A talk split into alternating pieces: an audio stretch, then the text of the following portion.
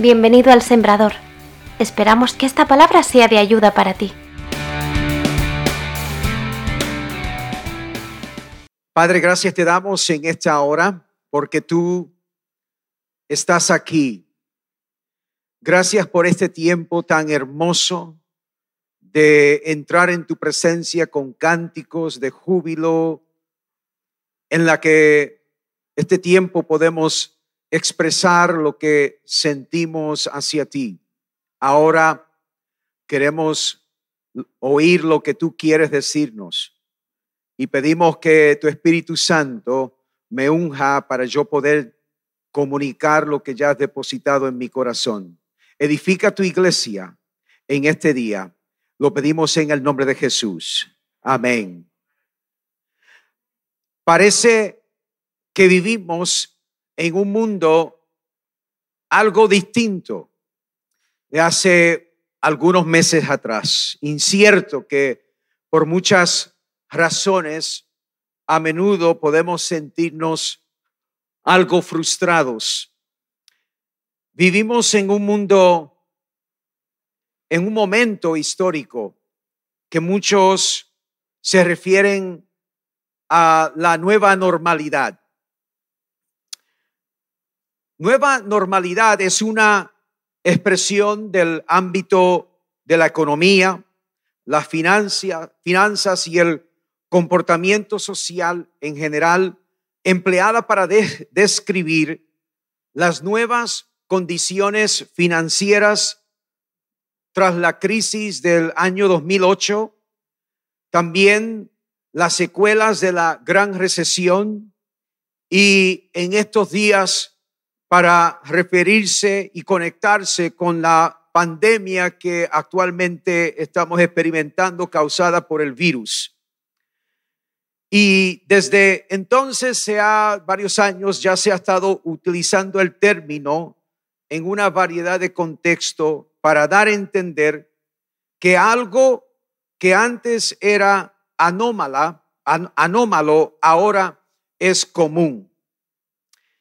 El término nueva normalidad implica en cierto modo una aspiración a que todo vuelva a como antes de la pandemia, pero evidentemente aceptando que habrán cambios o deseando en el fondo que sean los menos posibles. Pero no podemos negar de que como comunidad global estamos enfrentando, algunos sufriendo con un, con un sentido colectivo de pérdida, de desorientación e incluso un dolor que la vida no es lo que era hace un año atrás. E incluso no sabemos con seguridad lo que va a ocurrir en el futuro. Lo único que es cierto es que las cosas van a ser distintas. Y ya lo estamos viendo. Vemos nuevos módulos de enseñanza, nuevos protocolos para procesar eh, citas, nuevas medidas de seguridad entre muchas, muchos otros cambios. Y hay tantas preguntas que sencillamente nadie tiene respuestas concretas. Preguntas como, ¿hasta cuándo vamos a caminar sin mascarillas? ¿Tendremos que vacunarnos todos los años? ¿Cada seis meses? Cada dos meses o nunca más. Seguiremos teniendo restricciones y cuáles serán. ¿Cuándo volverá a reabrir un, un hotel que veo que está cerrado a la vuelta de la esquina? ¿Cómo será la economía de cara al futuro? ¿Y cómo cambiará en general nuestras vidas como consecuencia de esta nueva normalidad? ¿Cuándo se va a finalmente estabilizar la economía? Y a todas estas preguntas, simplemente no tenemos respuestas concretas. Solo Dios sabe. Incluso como alguien mencionó, la vida se ha vuelto patas arriba. Hay diferentes perspectivas de lo que está ocurriendo. Unos creen que las vacunas son una solución, otros se oponen. Unos creen que la economía se va a restaurar en un par de años, mientras que otros creen que vamos a tardar más tiempo. Y no nos podemos perder en este en ese mundo. En medio de toda esta incertidumbre, incluso hay voces que compiten por nuestra atención. Los políticos tienen su propio discurso. Agentes sociales tienen otros. Los médicos tienen otro discurso. Y nos podemos marear con todos los discursos. Dios también nos llama la atención y quiere decirnos algo en este tiempo. ¿Cuál ha de ser tu respuesta ante esta nueva normalidad? ¿Cómo respondemos cuando todo apunta a que las cosas, algunas cosas, las que sean, van a ser distintas y que la vida quizás no volverá a ser como la conocíamos hace un año. Pero, ¿y si eso está bien? ¿Y si ese es el lugar donde Dios quiere encontrarse con nosotros? De todas estas incertidumbres nos incomodan porque nos gusta tener y no solo tener, mantener control de nuestras circunstancias. Y puede que con tanta incertidumbre sintimos una clase de impotencia que casi parece sin precedentes, por lo menos en nuestra generación. Pero, ¿y si las cosas con que luchamos son las cosas que Dios quiere usar para nuestra formación. Y si todas, y si todas las cosas que estamos resistiendo son las cosas que precisamente Dios quiere usar para afirmarnos en Él. Y como pueblo de Dios, podemos reconocer que temporadas de desorientación no son situaciones nuevas. Incluso en la Biblia tienen un nombre y a menudo se describen como exilio. Los exilios en la Biblia son precisamente las situaciones propicias para crear nuevas normalidades. Y quiero que tengas ahora tu Biblia abierta al libro de Daniel, el primer capítulo, porque ese capítulo nos va a preparar el escenario para la palabra que Dios ha depositado en mi corazón. Nosotros no somos los únicos que hemos tenido que enfrentar de repente, de golpe, una nueva normalidad. Daniel va a servir como una guía para saber cómo vivir firmes en medio de esta nueva normalidad. Y quiero comenzar leyendo en el capítulo 1 de Daniel y vamos a leer en primer lugar el primer versículo. Y estoy empleando la Reina Valera contemporánea por si acaso observa que algunas palabras son distintas.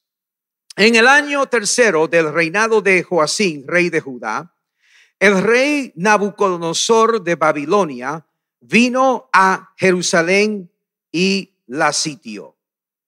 Ahora quiero subrayar algunos detalles brevemente, y es que en el año, se está refiriendo el escritor al año tercero del reinado del rey Joacín, y esto sería alrededor del año 605, otros ubican este tiempo en el año 609 antes de Cristo. Nos da la figura de Nabucodonosor y aunque se puede hablar mucho de Nabucodonosor, voy a simplemente y brevemente anotar que era un rey pagano y que era reconocido por su crueldad, que gobernaba con mano de hierro y que dejó en su muerte un rastro de cadáveres. Ahora miren conmigo el segundo versículo, sigamos leyendo. Y el Señor permitió que el rey Joacín cayera en manos de Nabucodonosor y que éste se llevara buena parte de los utensilios del templo de Dios al templo de su Dios en Babilonia y que los depositara en el tesoro del templo de su Dios, porque habían muchos dioses. Ahora, fijaros muy bien de que 117 años antes de este momento que estamos leyendo, el Israel había estado dividido en dos facciones políticas, el sur y el norte, y el reino del sur, el reino de Judá, eh, había visto cómo el reino del norte había sido eh, invadido por los asirios. Y ante esa realidad, Dios también habla por medio de los profetas y les habla al reino de Judá. Si ustedes no arreglan sus caminos, no cambian su comportamiento, no eliminan dioses de entre vosotros, etcétera, lo mismo que ocurrió con el reino del norte va a ocurrir con el reino del sur. Y Dios evidentemente cumplió su palabra, no se arrepintieron, y en este año 605 al 609, Dios permitió que los babilónicos invadieran a Judá y fueron llevados muchos miles al exilio. Ahora quiero que imagina, se imaginen lo que una familia hebrea o un hebreo pudo haber vivido y experimentado durante este exilio. Primero, fueron llevados de su casa, de su tierra natal, de su entorno familiar es decir, completamente desarraigados de todo lo que ellos conocían y fueron trasladados, según la historia, de pie aproximadamente 2.700 kilómetros de Jerusalén a esta región de Babilonia. Luego los colocaban a los hebreos colocaban a estas familias en especies de campos de, de, refugiados y ahora, después de unos días, sus vidas eran completamente diferentes a lo que habían vivido años atrás. Hablamos de nueva normalidad este escritor nos habla, nos revela de lo que Daniel experimentó y sus amigos y otros jóvenes y otras personas durante este tiempo de exilio. No solamente eso, sino que los babilónicos confiscaron, según este texto, los utensilios del templo y los colocaron en los templos de los dioses paganos, en particular el templo del dios del rey Nabucodonosor. Y esto en la cultura y en la cosmovisión de los babilónicos representaba de que los dioses babilónicos eran más fuertes que los dioses de los hebreos o el dios de los hebreos. Ahora, espero que vaya entendiendo por qué Daniel nos puede ser una persona útil y una guía en medio de esta nueva normalidad. Su vida ha experimentado un cambio radical. No es la vida que él había proyectado, planificado, pensado, los planes, sus planes, la vida que él había tenido con cada paso que daba hacia Babilonia, todo eso quedaba atrás. Y ahora se acercaba a un lugar distinto, se acercaba a un lugar que desconocía la lengua, que desconocía la cultura, desconocía todo lo concerniente a este pueblo, a este imperio, y ocurre de que él comienza lo que nosotros podemos referirnos a una nueva normalidad. Esa sería su nueva realidad. Y creo que en muchos aspectos podemos relacionarnos con la historia de este personaje bíblico. Sigamos leyendo, estoy dando unos datos introductorios para poder entrar de lleno a la palabra que Dios me ha dado. Sigamos leyendo, vamos a leer los versículos 3 al 4, los que están allí en la pantalla, sigan conmigo. Además, el rey Nabucodonosor dio órdenes a Aspenaz, jefe de sus eunucos de que se llevara a algunos israelitas pertenecientes a la familia real. Debían ser jóvenes bien parecidos, sin defectos físicos, capacitados en todo conocimiento, inteligentes, capaces de aprender y con las cualidades suficientes para estar en el palacio del rey, más o menos como, como es el pastor de esta iglesia, ¿vale? Solamente Amparo dijo amén, vale, estupendo. A estos apenas debía enseñarles la escritura o la literatura y la lengua de los caldeos. Nabucodonosor busca jóvenes los más brillantes, los más inteligentes, los más robustos, los que quizás ganarían el, concurso de Mr. Judá en, este, en ese tiempo.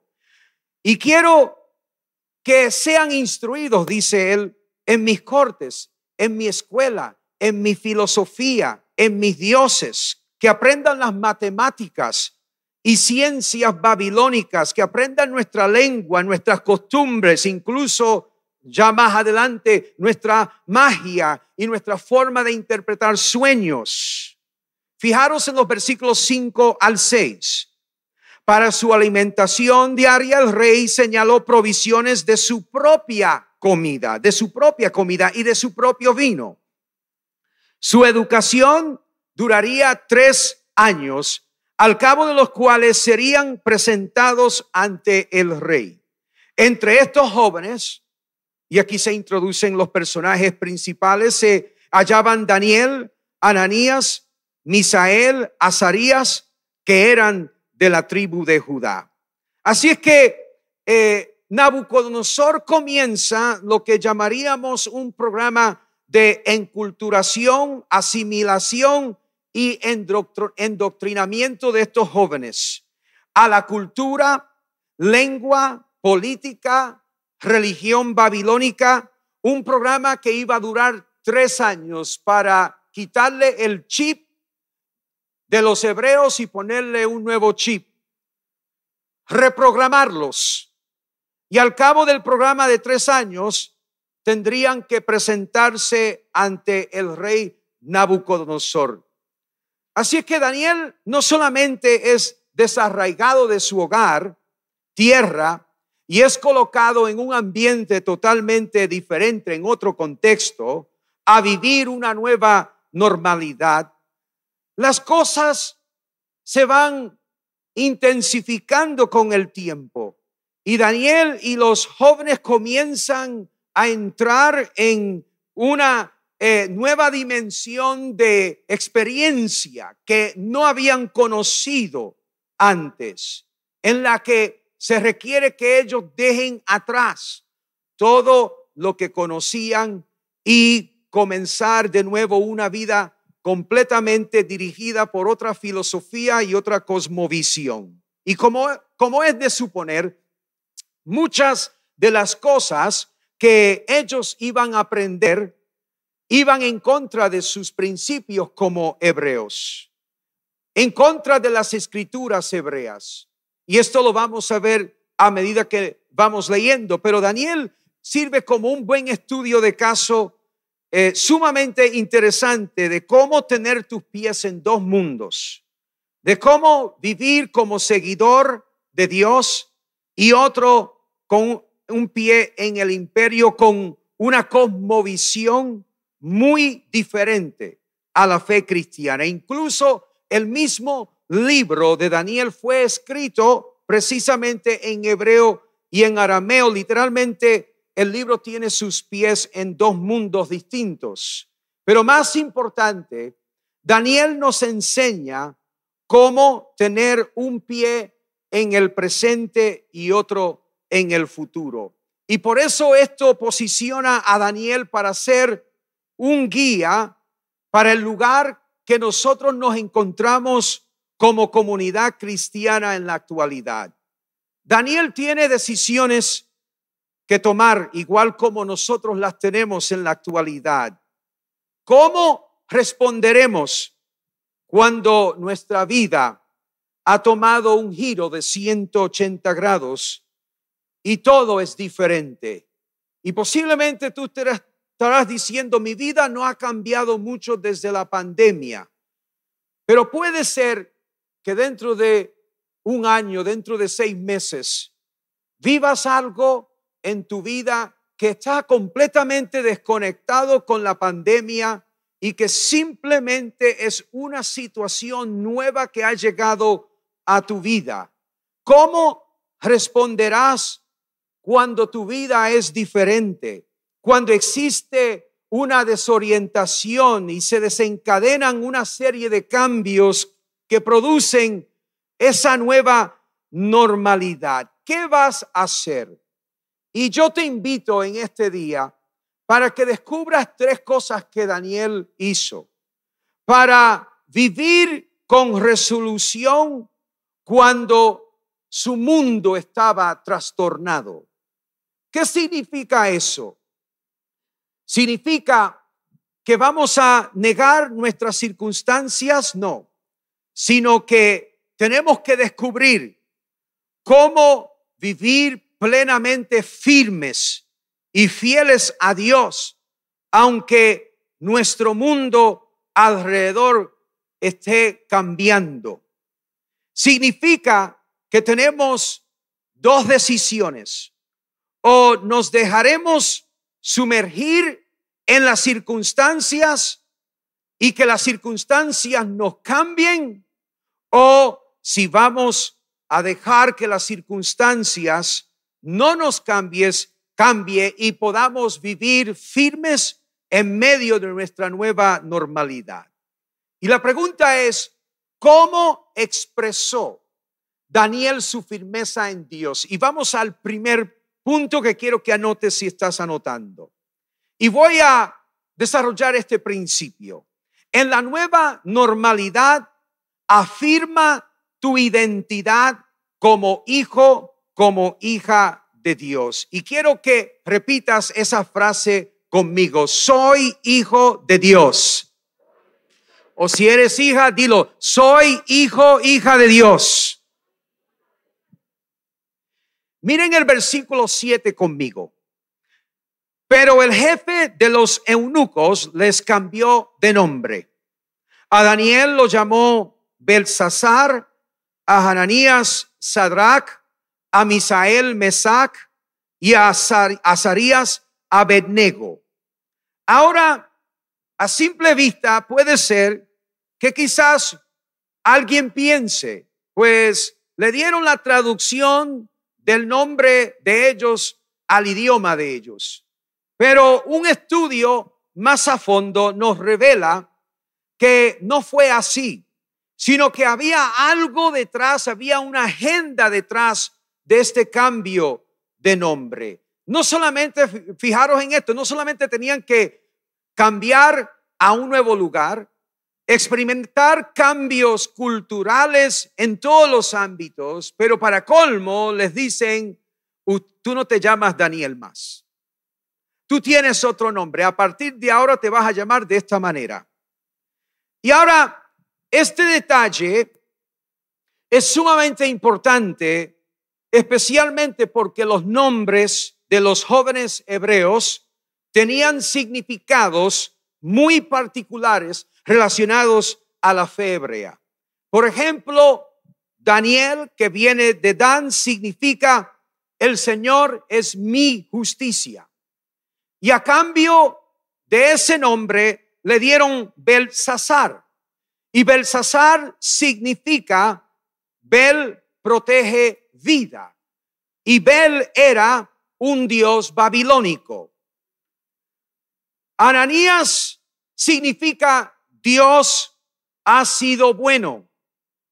Habla de gracia. Comunica la misericordia de Dios, el ser amado por Dios. Le dieron Sadrach. Siervo de Sin es lo que significa. Y Sin era el Dios de la luna. Misael significa quién es como Dios. Mesac, el nombre del cual le sustituyeron, significa quién es como Venus. Y ahora el planeta Venus se asociaba en la religión babilónica con Istar, que era la diosa de la guerra y fertilidad. Y luego el último joven aquí, Azarías, su nombre en el hebreo significa Dios ha sido mi ayuda. Le dieron por nombre Abednego, que significa siervo de Nego, el segundo Dios más grande en el mundo religioso de los babilónicos. Así es que no solamente le están cambiando los nombres, las comunidades babilónicas sabían de que había una relación intrínseca con entre el nombre tuyo y temas de deidad o de fe, de religión, porque ya vemos en la misma Biblia cómo esto se revela con nombres de personajes o personajes que Dios les cambió el nombre. Por ejemplo, Dios le cambió el nombre a Abraham, se lo cambió por Abraham, de Sarai a Sara, de Jacob a Israel, Encontramos también a Saulo en el Nuevo Testamento que se le cambió el nombre a Pablo. Y Simón se le cambió el nombre a Pedro. En cada uno de estos casos, Dios está revelándole a la persona de que comienza una nueva era en su vida caracterizada por nuevas bendiciones, nuevos proyectos de Dios. Y los babilónicos están haciendo exactamente lo mismo. Comienza una nueva normalidad para ustedes. Y ahora, si tu nombre es Daniel y está asociado con, los, con el Dios hebreo, te lo vamos a cambiar. Entonces, el cambio de nombre no es simplemente un cambio de nombre, sino que el cambio de nombre representa nombres que se vinculan con los dioses en aquel contexto. Y todas estas eh, realidades las están experimentando, las están viviendo estos tres jóvenes y Daniel. Y en esta nueva temporada, estoy seguro que de alguna manera nosotros vamos a tener que regar con nuestra identidad en Cristo como hijos de Dios. Lo interesante es que Daniel en principio no aparenta resistir el nuevo nombre que se le asigna. Es como si él dijera, pueden llamarme lo que ustedes quieran, pero yo sé quién yo soy. Y creo que esto es sumamente importante a la hora de entrar en un nuevo periodo en nuestras vidas donde sentimos que algo lo estamos perdiendo, que algo está cambiando, que muchas cosas están cambiando y en este tiempo que estamos viviendo de una nueva normalidad. Hay algo importante de este tema de la identidad que incluso Satanás sabe. Porque en Mateo capítulo 4, cuando el evangelista Mateo escribe de la experiencia de Jesús saliendo al desierto, a un lugar desierto para pasar 40 días y 40 noches, nos habla acerca o revela acerca de cómo Satanás se llegó a él para tentarlo. Y dice el escritor, revela el escritor, de que Satanás comienza a decirle a Jesús, si tú eres hijo de Dios, cambia estas piedras. Y él sigue, si eres hijo de Dios, haciendo dudar o intentando que Jesús dudara acerca de su identidad como, como hijo de Dios en, ese, en, ese, eh, en esa etapa de su encarnación. Y yo creo que en este tiempo también nosotros vamos a tener que tener claro nuestra identidad como hijos de Dios para poder sobrevivir todo lo que pueda venir en esta nueva normalidad. Y quiero subrayar de que Jesucristo en Mateo 4 está eh, en una situación como de anonimato, no ha comenzado su ministerio terrenal, pero está ahí mismo, porque una vez que él es tentado y, supera la tentación, inmediatamente Mateo y los demás escritores revelan que Jesucristo sale a desarrollar su ministerio. Y es justo en el momento cuando Jesucristo está entrando, por decirlo así, en una nueva normalidad, en una vida en la que él va a estar envuelto en el ministerio, va a comenzar su ministerio terrenal después de estar, no sabemos nada de su vida desde los 12 años cuando estaba discutiendo con los teólogos en el templo, desde los 12 años hasta los 30 años no sabemos nada, pero ahora comienza algo nuevo.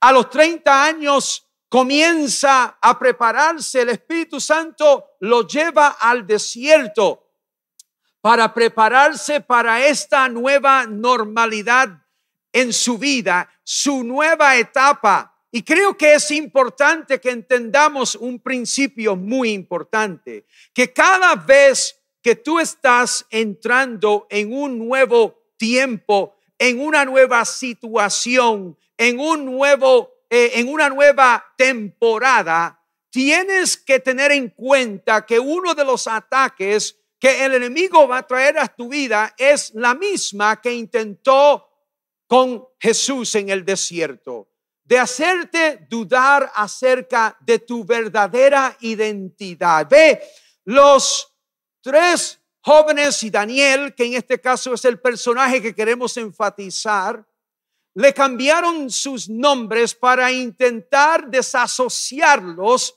con su Dios.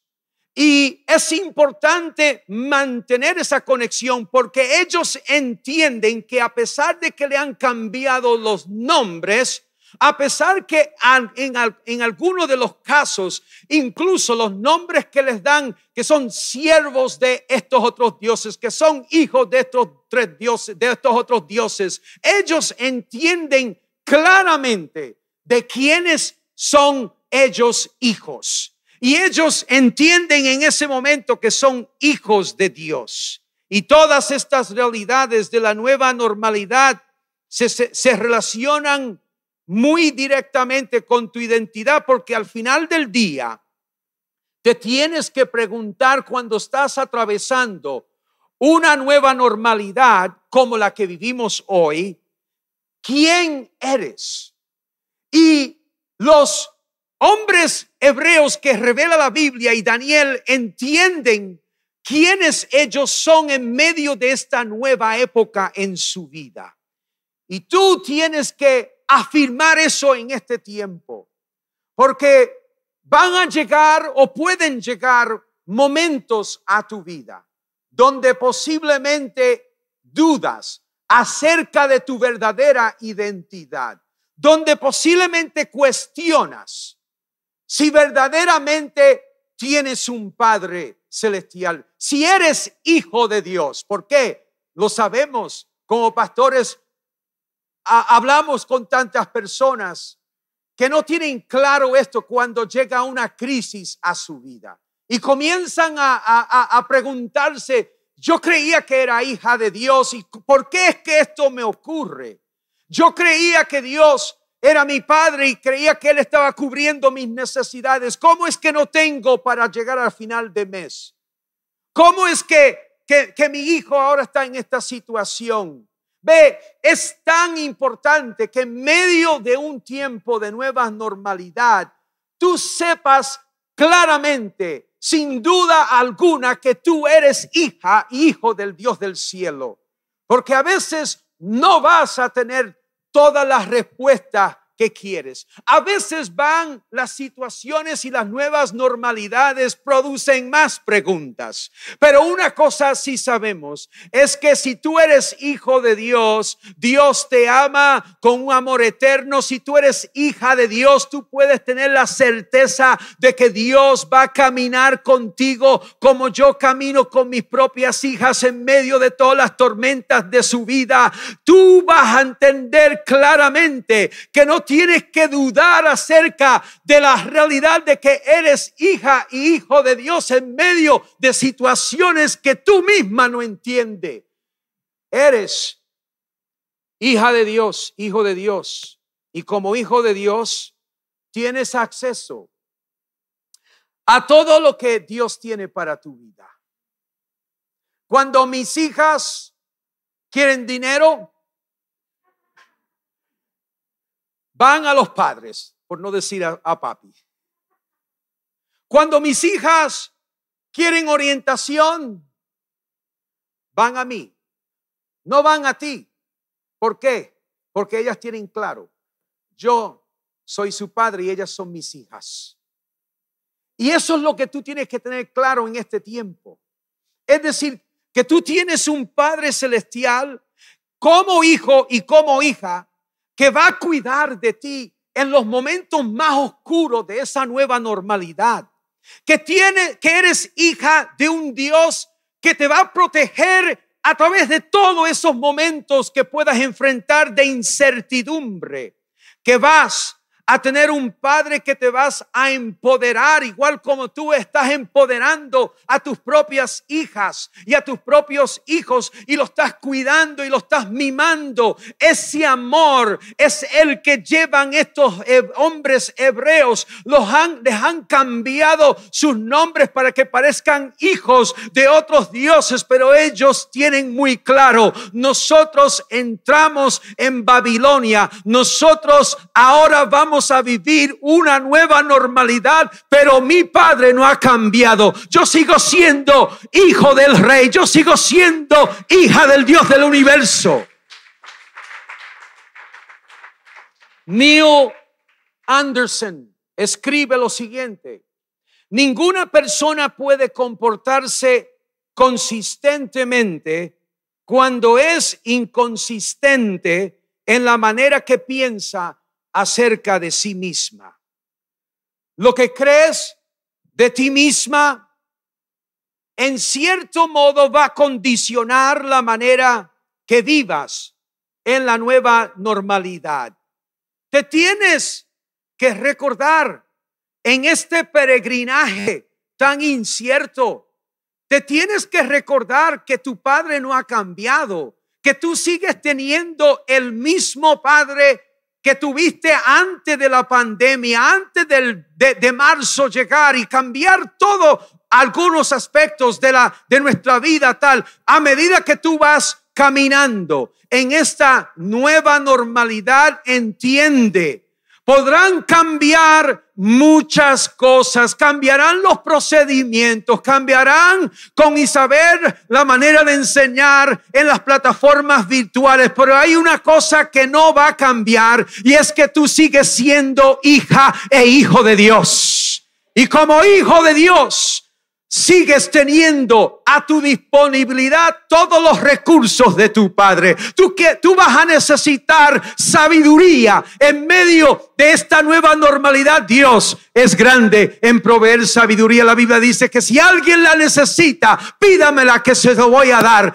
libremente. Y tú vas a necesitar recursos para esta nueva normalidad. Tu Padre es el dueño del oro y de la plata y Él sabe cómo proveer por tus necesidades. Tú vas a necesitar un empleo. Dios tu padre sabe cómo abrirte puertas en medio de esta nueva normalidad para que tú proveas por todas las necesidades de tu familia. ¿Cuántos aquí creen que son hijos de Dios? Dígalo conmigo, soy hija de Dios. Dios te dice, tú eres mío. Cuando las cosas alrededor se derrumban, se derrumben, nunca olvides quién es tu padre y nunca olvides que eres su hijo y su hija. Pero en segundo lugar, fijaros muy bien, el segundo principio es el siguiente, anótalo. En la nueva normalidad resiste la atracción hacia el conformismo. Resiste la atracción al conformismo. Y quiero que pongan en la pantalla la persona de Dietrich Bonhoeffer. Dietrich Bonhoeffer es una de las personas que evidentemente muchos de nosotros que estamos metidos en algunos temas teológicos nos admira mucho. Incluso os recomiendo sus lecturas, especialmente aquellas que regan con el discipulado radical. En Alemania hay un campo, hay un campo de aviación que se llama Thickenwald. Y en ese lugar, ese lugar es sumamente interesante porque en ese mismo terreno fue donde Dietrich Bonhoeffer, durante la era del holocausto, tenía un seminario teológico clandestino operando para entrenar líderes y para entrenar pastores durante esa era tan complicada. Él formaba parte de lo que se conoce como la iglesia confesante, que era un sector minoritario de la iglesia protestante de Alemania, que prefirió resistir al régimen de Hitler. Y una de las figuras importantes de esa, de esa iglesia fue Dietrich Bonhoeffer, porque él rechazó y resistió ante las barbaridades cometidas por el régimen de, Hitler. Y finalmente fue apresado y posteriormente ahorcado por defender y por pronunciarse en contra del establecimiento. Durante sus últimos años de vida, dedicó, como les dije, parte de su vida a entrenar líderes y pastores a resistir el régimen nazi.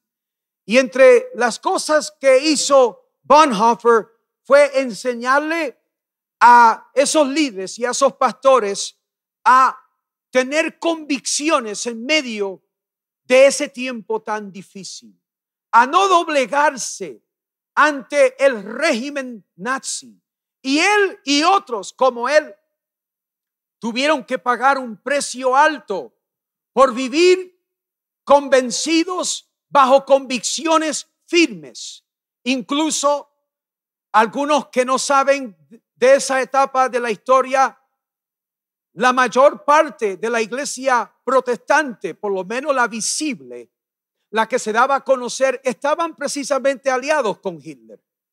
Y era esta iglesia pequeña, este grupo de personas dedicadas a decir nosotros en esta nueva normalidad bajo el régimen de Nazi, nosotros vamos a vivir diferentes. En esta nueva normalidad, nosotros sabemos en lo que hemos creído. Y por eso es que su literatura sobre el discipulado radical es tan importante si lo colocas dentro de ese contexto. Y en una ocasión, Bonhoeffer estaba reunido con un grupo de líderes y lo estaba capacitando para el ministerio y les dijo, Tenéis que ser más fuerte que los martirizantes que hay en vuestro alrededor. Tenéis que ser más fuertes. Vuestras devociones tienen que ser más fuertes. Vuestro amor tiene que ser más fuerte.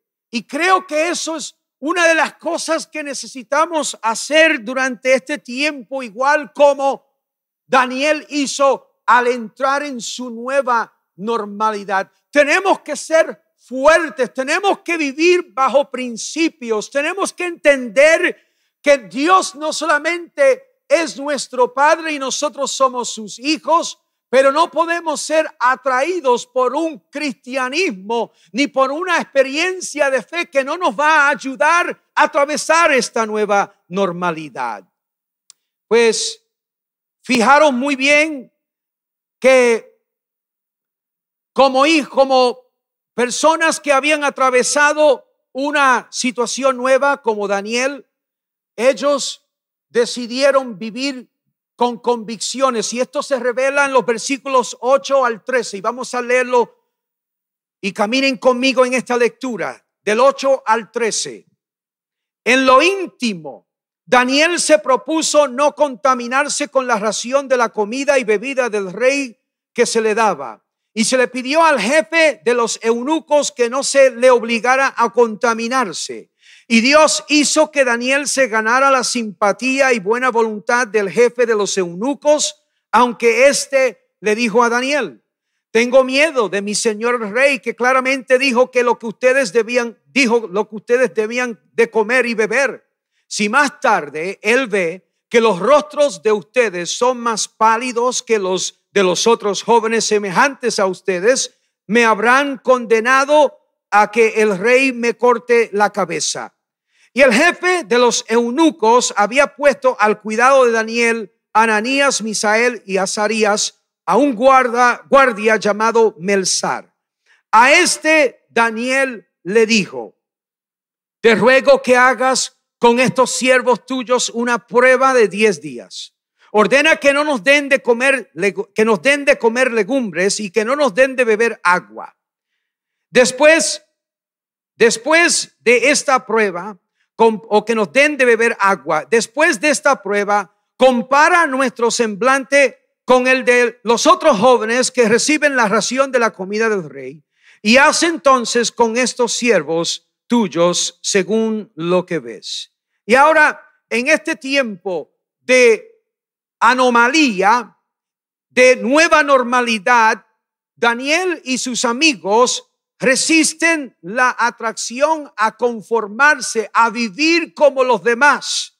Y algunos creen de que el rechazar esta comida está relacionada con algunas dietas alimenticias que aparecen en el Torá, pero gran parte de los pensadores sostienen que las comidas eran primero consagradas a los ídolos o las deidades babilónicas y luego ofrecidas a el rey.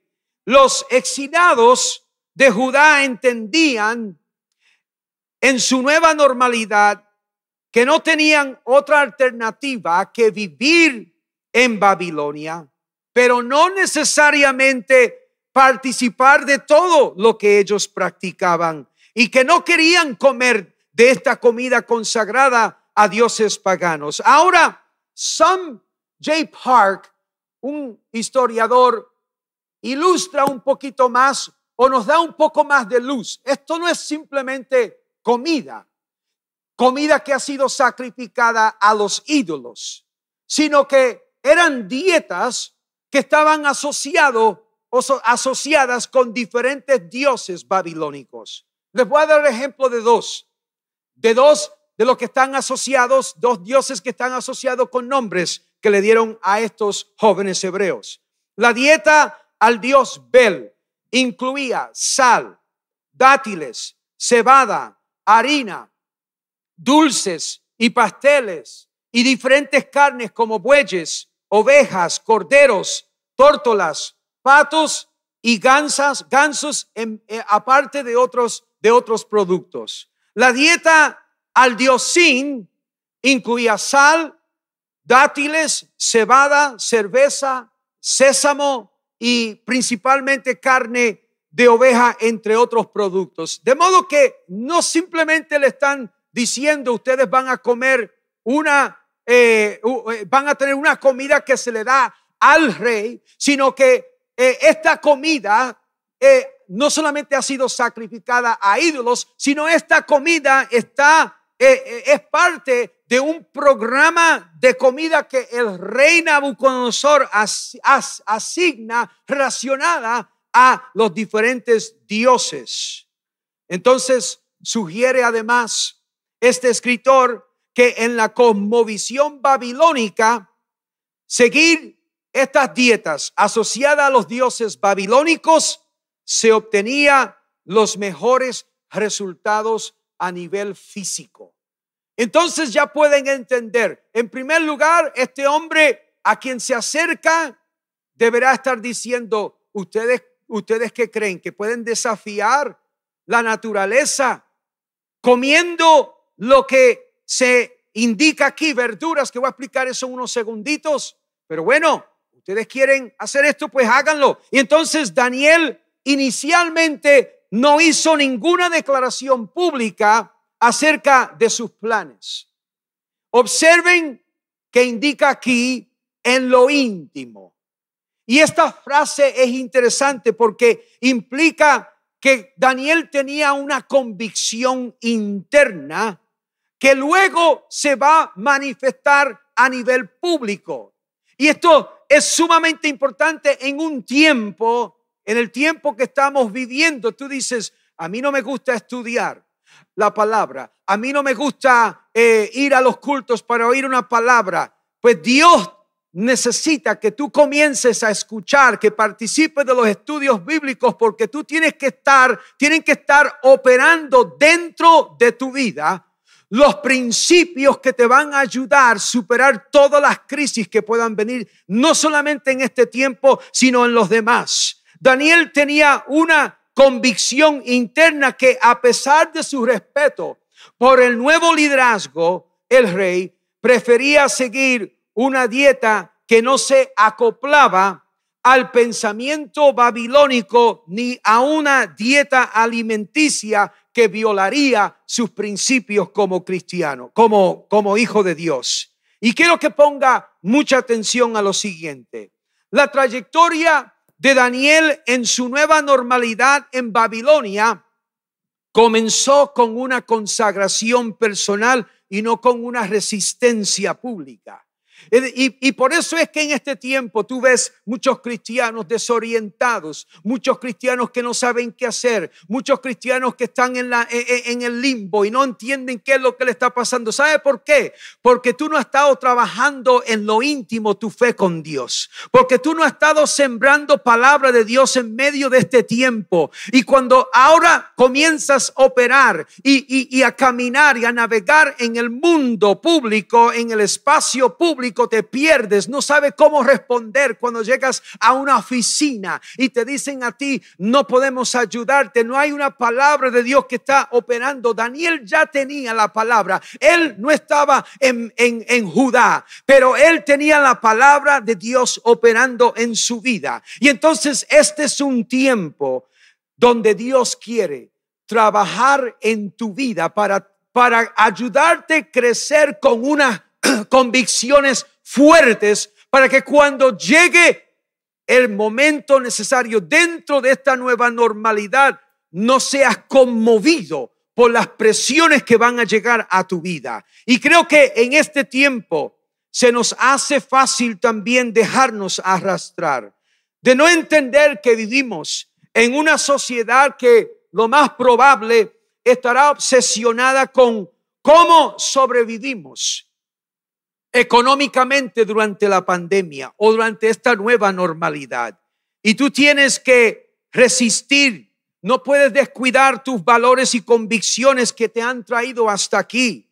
No comprometas, por ejemplo, la, la importancia de reunirte con la iglesia de Jesucristo. Es decir, podrás estar eh, preocupado por la, economía de tu familia, podrás estar preocupada por diferentes asuntos que son consecuencia de esta nueva normalidad, pero cuida bien eh, esta reunión de los santos, ahora que comienzan los martes, métete aquí los martes. Eh, cuando tengas la oportunidad de buscar un nuevo empleo, no saltes al primero, ten convicciones. Yo quiero conseguir un trabajo que me permita ir a los cultos los domingos. Yo no sé cuántos están en la casa conmigo, que eh, tienes convicciones, sabes valorar cosas que son importantes, que son las cosas que te han traído hasta aquí en este momento.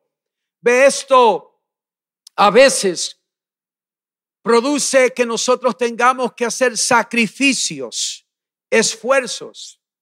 Me acuerdo que todos los años, o bueno, fue el primer año, siempre le dábamos regalos a los niños eh, en necesidad económica de familias de bajo ingreso en la iglesia nuestra en Nueva York, pero un año nos dio eh, una nueva organización. Y entonces nosotros, eh, yo como pastor, decidí que iba a ir a la oficina o a encontrarme con la persona que es el director de la organización para ofrecerle nuestro agradecimiento. Y yo no conocía nada de Angelo, porque Angelo eh, nunca lo había visto, nunca lo había conocido, solamente oí de su organización, pero no sabía que era el, el que encabezaba la organización. Y ocurre de que yo tampoco sabía que él era parte de la mafia italiana. Y entonces ocurre de que yo había ido en dos ocasiones a su oficina, trabajaba en, una, en un supermercado, unos judíos eh, ricos que tenían muchos supermercados y él trabajaba todo el tema de la seguridad, siempre han dado con pistolas y todo eso encima. Y ocurre de que eh, eh, fui dos veces y no la encontraba. Y ocurre que en la tercera vez, como fui otra vez y él no estaba, pues simplemente le dejé la placa a su asistente en la oficina y le dije, mira, cuando llega este hombre, ya he venido dos veces eh, dile que estamos muy agradecidos, le dimos una placa y, simplemente cuando él llegue se la entrega de parte de nuestra iglesia, aquí está mi número por si acaso me necesita y me fui. Unos días después me llama Angelo y, y, me dice, mira, yo necesito hablar contigo urgentemente. Claro, me sorprendió en ese momento yo no sé que era de la mafia y entonces simplemente me reuní con él en, el IHOP, que es una, eh, un lugar muy bueno que se lo recomiendo a todos los que les gustan las tortitas americanas. Eh, excelente, me dijo, donde tú quieras reunirme. Yo dije, vamos a IHOP. Entonces fuimos a IHOP y ya hablando conmigo, me enteré de que él estaba en la mafia y yo le dije, el Señor, ¿dónde tú me has metido? Y la verdad es que cuando comenzó a contarme su problema, también comencé a decirle, ¿en dónde me has metido? Porque me dijo, mira, y no lo dije la, primera, en el primer culto, este hombre a los 15 años se escapó con su novia y se fue de Nueva York a Puerto Rico. Y el tío de su novia era de la mafia. Y ocurre de que se fue a Puerto Rico, el padre de ella era mafioso también y, querían matarlo, pero yo no sé qué pasó, al fin y al cabo sobrevivió esa tormenta, hizo algún arreglo y le dijeron, si quieres enmendar esta situación, te tienes que meter en la mafia. Y desde los 15, de los 16, 17 años, estaba en la mafia. Y yo lo conocí como los 40 y algo. Así que, pero me dijo, tengo una situación. Mi situación es que mi mundo ha cambiado desde hace unas semanas. Y comenzó a explicarme cómo su hijo se había graduado de la universidad, había estudiado gastronomía o como sea que se llame, y entonces él quería tomar un restaurante que tenía el tío de su esposa en el barrio del pequeño Italia en Nueva York para animar a su hijo y comenzar un negocio con él. Pero la cosa es que las cosas no fueron como ellos pensaron. El negocio no dio resultado. Y el tío de su esposa, que era uno de los eh, jefes de la familia de esa, de esa mafia, comenzó a decirle, págame el dinero, págame el dinero que me debe. Comenzó a retrasarse, a atrasarse en los pagos. Y simplemente llegó el momento cuando la mafia lo llamó y le dijeron a él, lo sentaron en una silla, los jefes de la mafia, en un, en un lugar oscuro, y le preguntaron, ¿a ti te gustan tus piernas? Y básicamente lo que le estaban diciendo es que si tú no quieres andar en silla de ruedas el resto de tu vida, es mejor que le pague a este hombre. Y la cosa es que justo en esa transición fue cuando yo llegué a la oficina y él me llama. Y nos, él comienza a explicarme y, yo eh, es que mirando por la ventana, asegurándome de que todo está bien, porque yo digo, a este hombre lo están buscando. La cosa es que salimos del, del restaurante, fui a su, a su carro, a su coche, y le dije, mira, la solución, yo no tengo solución para lo de la mafia, pero tú tienes que salirte de ese mundo y tú tienes que comenzar una nueva vida y tú tienes que rendirle tu vida al Señor Jesucristo. Y en resumidas cuentas, en ese coche, jamás se me va olvidar, hizo la oración para entregar su vida al Señor. Y cuando entregó su vida al Señor, yo le dije a él, Angelo, tú tienes una nueva normalidad. Muchas gracias. Y es que ahora tú eres cristiano. Y tú tienes que comenzar a operar como un cristiano. Y él me dijo, eso va a ser bien difícil. Porque toda mi vida ordenando que destruyan este, que destruyan el otro. Y yo le dije a él, sí, pero ahora tú has comenzado un nuevo caminar con Dios. Y tú tienes que conducirte de una manera diferente en este tiempo. Déjeme decir, amados hermanos, ojalá, como dije al primer culto, él pudiera llegar aquí. Ese hombre me defendía. Ese fue el que los otros días yo le dije a los hermanos de que le conté un problema que tenía en la junta y él me dijo, déjame encargarme de ellos, ¿no? Yo dije, tranquilo, tranquilo, ha salido de, Babilonia y ahora está en Judá, ¿no? Pero la cosa es que, ¿sabe lo que pasó, hermanos? Él comenzó a aprender en el discipulado los principios de la fe cristiana y no es que ni él ni yo seamos perfectos, pero él comenzó a operar diferente en esa nueva normalidad de él, en, en esa situación que lo estaba presionando, que, que su vida estaba en peligro, cosa que él nunca había experimentado de esa naturaleza. Y ocurre que después de los años, su propio tío comenzó a preguntarle, ¿cómo es eso que tú estás ahora hablando de Dios? ¿Qué pasa contigo? Incluso una vez me dijo, bueno, no voy a decirlo, pero la cosa es que me, me dijo en otras palabras, tú no parece que eres hombre. La cosa es que comenzó a ver el cambio en él. ¿Y sabe lo que pasó?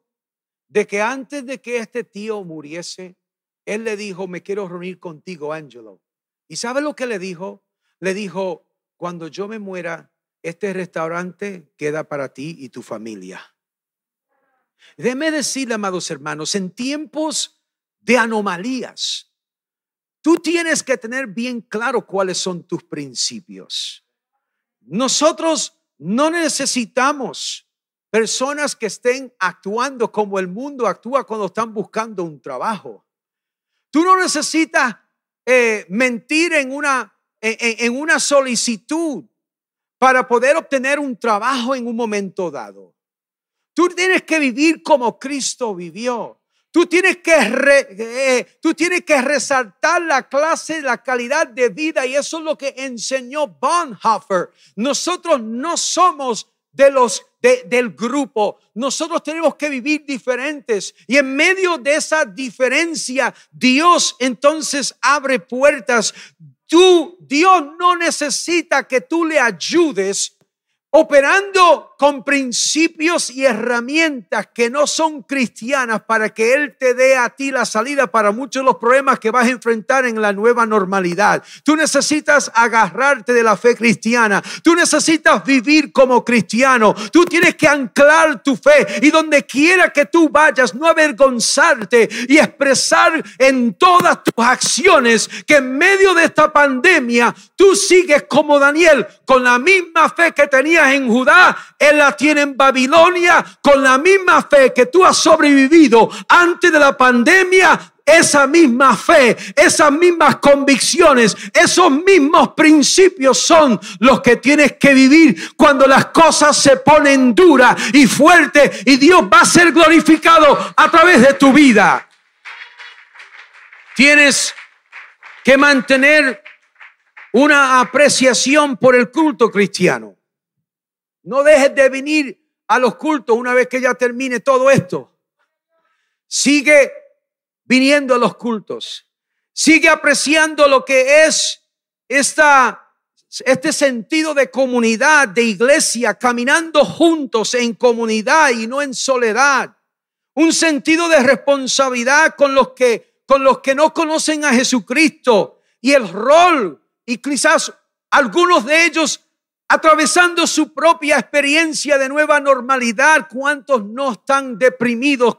En ese tiempo ellos necesitan a una persona que brille la vida de Jesucristo, que camine diferente, que no sea la clase de personas que cuando las cosas van bien están en victoria y cuando las cosas van mal no vienen a los cultos, no diezman, no hacen las cosas que tienen que hacer, se olvidan de la oración, de se desconectan de Dios. Tú tienes que ser una persona que camine igual en Judá como en Babilonia, o sea, camina en Babilonia igual como caminó Daniel en Judá. Tú tienes que ser de una misma pieza. Tú tienes que caminar conforme a la palabra de Dios dentro y fuera de tiempo, en crisis y fuera de crisis. Y quizás Dios está usando este tiempo de nueva normalidad para enseñarte a ser la misma persona que debe ser siempre.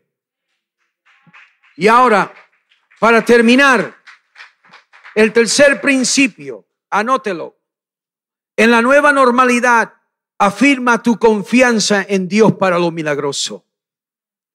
Versículos 14 y 16. Melzar estuvo de acuerdo con ellos e hizo la prueba de los 10 días. Todo el mundo diga la prueba de los 10 días. Vencido el plazo, el semblante de ellos era mejor y más robusto que el de los otros jóvenes que recibían la ración de la comida del rey. De modo que Melzar se llevaba la ración de la comida y del vino que era su alimento y en su lugar les daba legumbres. Ahora, afirmar tu fe implica dar pasos inusuales en tiempos inusuales. Daniel tomó un acto de fe, como lo que nosotros estamos tomando al decir en la nueva normalidad, vamos a buscar un templo. Daniel estaba confiado que su resistencia le abriría la puerta a lo milagroso. Tomó decisiones, las comunicó. Tomó decisiones que ni él mismo en el momento podía garantizar científicamente, biológicamente que podrían darse.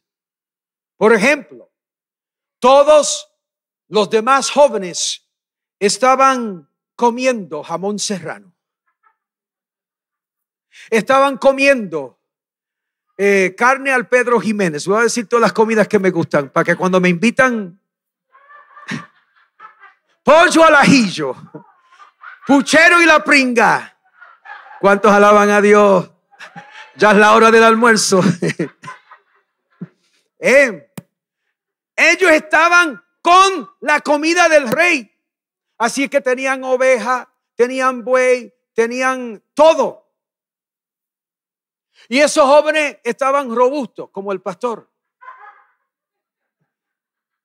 Todas las comidas que mencionan el pastor, las pastoras se las hace al pastor, ¿no? ¿Y qué ocurre? Que Daniel, el, el otro hombre estaría diciendo, ¿tú estás loco? ¿Cómo es que puedes comparar comida, producto de semillas, lechuga, guisantes, habichuelas, aunque por más alimento que pueda tener, hombre, no es lo mismo que proteína, que fortaleza, ¿no? Carne. ¿Cómo es posible que tú verdaderamente creas que después de 10 días ustedes van a ser más robustos? Ve, tú no tienes que entenderlo todo para simplemente caminar en fe en medio de tiempos de inestabilidad, en medio de tiempos de incertidumbre. Pero eso sí, tú tienes que estar confiado que el Dios que te metió en esa pandemia te sacará de la pandemia. Tú tienes que estar seguro que Dios, el Dios que existe, que existe antes de la pandemia, es el mismo Dios durante la pandemia y es el mismo Dios de la nueva normalidad y de cualquier otra circunstancia. Y esto lo tenía claro Daniel, porque él era él era parte de un grupo minoritario en Judá que habían preservado su fe y eso lo demuestra este texto. Ellos no, se, no le habían dado la espalda a Dios y aún así tuvieron que salir, pero ellos dijeron, nuestro Dios no ha cambiado. Nosotros podemos estar en Babilonia, pero el mismo Dios que dividió el mar en dos es el mismo Dios que nos va a sacar de esta trampa. El mismo Dios que hizo milagros en Judá es el mismo Dios que va a hacer milagros en Babilonia. El mismo Dios que ha hecho milagros en tu vida en el pasado es el mismo Dios que va a hacer milagros en medio de esta nueva normalidad. Descubrimos en Daniel que confiar en Dios tiene resultados prácticos y pragmáticos. Tú no siempre tienes que estar de acuerdo con Dios cuando Él permite que vivas nuevas circunstancias, pero puedes escoger vivir confiado de que quien te permitió, como permitió a Babilón, a los babilónicos invadir a Judá, el que te permitió entrar en un proceso, es el mismo que opera milagros durante ese proceso. Y es evidente que en tiempos de incertidumbres, Necesitamos afirmar nuestra confianza en, en, Dios por milagros y eso lo hemos estado. Este es el año de milagros. Y óyeme bien, aunque el desempleo esté aumentando, aunque los empleos sean escasos, aunque tengas dificultades echando tu economía hacia adelante, aunque tengas un tiempo de, de no tener trabajo, Nunca tomes otras acciones. No lo podrás entender todo.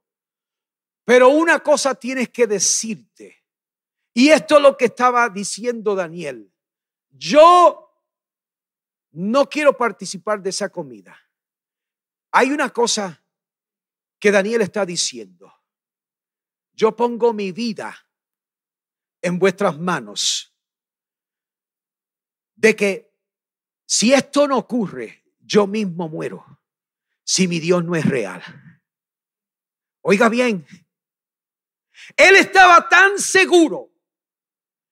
Pruébanos por 10 días que si Dios no opera milagrosamente en nuestros cuerpos, a ese Dios no vale la pena servirle, como decir. Pero nosotros estamos tan seguros y le dijo a ese hombre, pruébanos. Y con eso David estaba diciendo, Dios, ya yo metí la boca, ya yo metí la pata, tú tienes que respaldarme en 10 días las calorías, las vitaminas, A, B, C, D, el cuerpo, todo tiene que estar mejor que esta gente. Todo tiene que, yo tengo que parecerme John Travolta en 10 días. Yo tengo que ser Arnold Schwarzenegger en 10 días. Yo no sé cómo tú lo vas a hacer, pero en 10 días yo necesito un milagro. Y eso es lo que tú tienes que decir en este día. Yo no tengo el dinero, pero Dios, tú eres el Dios del oro y de la plata. Yo espero un milagro. Lo único que a veces tenemos que hacer es afirmar en medio de esta nueva normalidad, afirmar tú sigue estando en el trono. Habrá cambiado la economía de España. Habrá cambiado la cantidad de trabajo disponible. Habrá cambiado los políticos, eh, las teorías de qué va a ocurrir. Pero sabe una cosa, mi Dios nunca ha cambiado. mi Dios sigue sentado en su trono. Y es un trono de poder. Y es un trono de gloria. En este tiempo de inestabilidad, no me cuenten más chisme de qué va a ocurrir, qué no va a ocurrir. ¿Sabe lo que va a ocurrir? Lo mismo que ocurrió en Judá. De que en 10 días ustedes van a ver con sus ojos. Dile a tus amigos, tú te estás riendo de mi situación, pero después de un tiempo tú vas a ver cómo yo voy a estar. Dile al enemigo, tú te estás riendo de que no tengo para el final del mes. Pero cuando Dios me supla, yo soy el que voy a estar riéndome. Porque yo estoy creyendo en milagros en este año. Yo estoy creyendo que en medio de la pandemia, como hemos hablado, en medio de las nuevas normalidades, Dios sigue sentado en su trono. Y su trono nunca ha decaído de poder y autoridad en medio de cualquier circunstancia. Ponte de pie conmigo en esta hora. ¿Sabe? Mientras entramos en esta nueva normalidad, no es el tiempo de bajar las manos. Como decía hace dos semanas mi amigo Danonim, hay que estar firme, alerto. Dios no te quiere como cola, sino cabeza. Dios quiere que tú entres en esta nueva normalidad como entró Daniel. Él entró con todos los poderes. Me han robado mi nombre. Me han robado mi país. Me han quitado mi lengua. Me han enseñado un montón de cosas. Ellos quieren que yo desaparezca. Pero él dijo, yo sé quién soy. Yo soy hijo del rey. Y él dijo, como hijo de ese rey, yo vivo de una manera que no va a cambiar porque esté en otro terreno. Y el mismo Dios que operó en Judá para librarme de un montón de cosas, es el mismo Dios que en este tiempo va a obrar a favor nuestro. Esa es la clase de fe firme que hace que hasta el infierno tiemble. Esa es la clase de firmeza que tú necesitas en este tiempo. Como dicen en mi país, no queremos cristianos enclenque, queremos cristianos llenos de autoridad, lleno de convicciones, que sepa quiénes son en Cristo, que son hijos de Dios, que son hijos con principios, que son hijos que tienen al Dios del cielo a su lado. Mira, levanta tu mano en esta hora.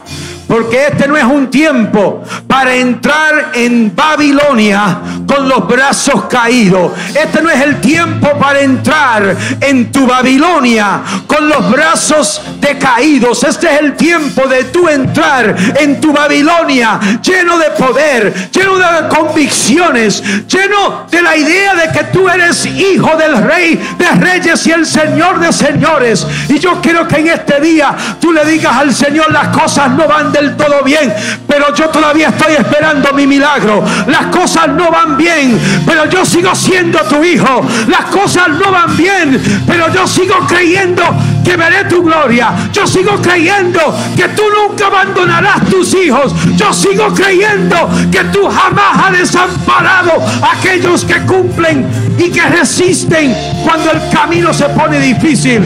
Aleluya. Gracias por escucharnos. Síguenos en nuestras redes sociales, Facebook, Instagram y Twitter. O sigue en directo nuestros servicios a través de nuestra web iglesialsembrador.es o nuestro canal de YouTube. También puedes visitarnos en nuestro auditorio en calle Quejío 5 en Sevilla.